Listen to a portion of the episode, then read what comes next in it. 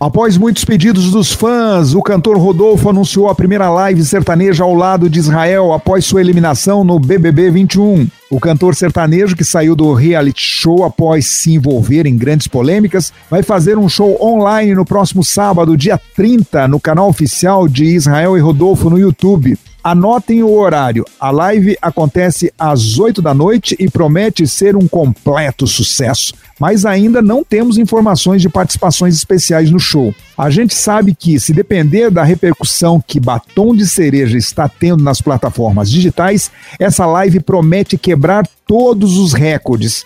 Olha a música sertaneja aí, Reinaldo, voltando por cima novamente.